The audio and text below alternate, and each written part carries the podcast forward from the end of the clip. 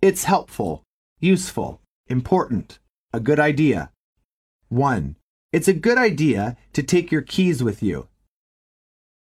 2. It's helpful to keep the kitchen clean. 3. It's a good idea to have spare change for the bus.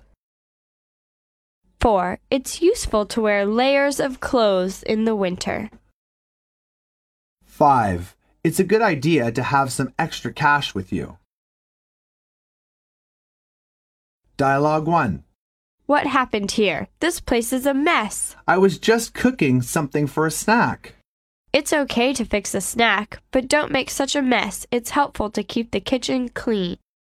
I didn't know you expected me to clean the kitchen. I thought that you would do that. Dialogue 2.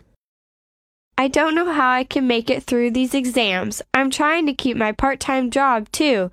The stress is too much. I think I understand. As long as you have the right attitude, you can manage stressful situations.